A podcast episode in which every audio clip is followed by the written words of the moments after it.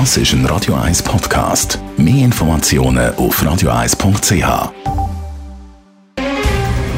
Der Finanztag auf Radio 1. Verstehen, was Menschen und den Markt bewegt. In Zusammenarbeit mit der Zürcher Privatbank Merki Baumann.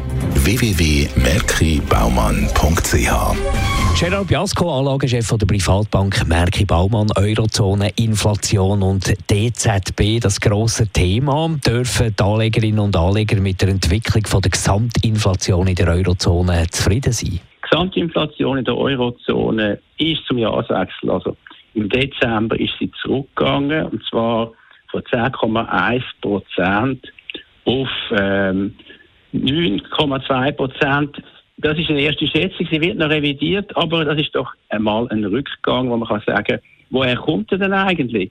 Und es ist natürlich klar, wir haben in der Energieteuerung weniger als vorher. Wir sind von 35 Prozent Energieteuerung, also Teuerung von den Energiepreisen, die Inflation von den Energiepreisen zurückkommt. 25 Prozent ist immer noch viel, aber es ist halt 10 Prozent weniger. Das gibt etwa ein Zehntel weniger Gesamtinflation. Von daher, das ist etwas Konstruktives gewesen. Und wenn man die Energie- und Nahrungsmittel ausklammert, wie entwickelt sich denn die Inflation? Die sogenannte Kerninflation, die ist nicht zurückgekommen sondern sogar angestiegen. Das ist allerdings ein bisschen eine Überraschung, die Kerninflation. Also Teuerung, die Inflation ohne Energiepreise, ohne Nahrungsmittelpreise, ist angestiegen von 5,0 Prozent auf 5,2 Prozent.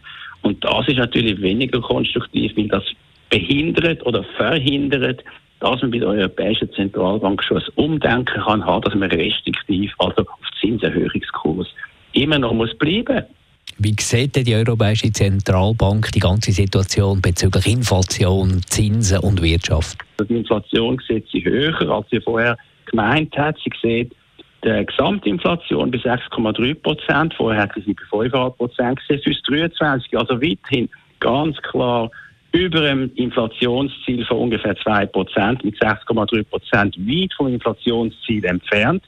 Sie hat das Wirtschaftswachstum bis 2023, ihre Prognose hat die EZB müssen abnehmen.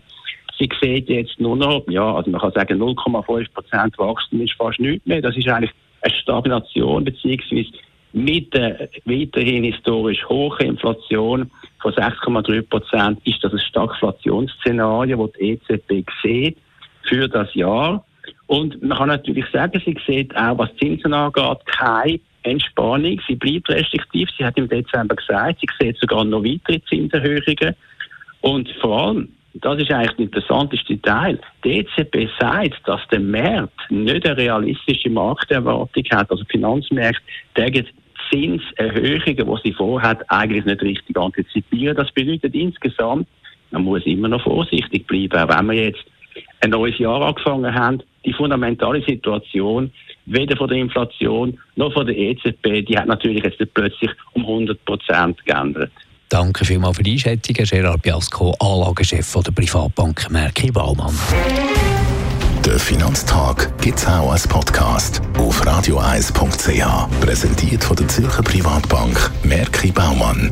www.merkibaumann.ch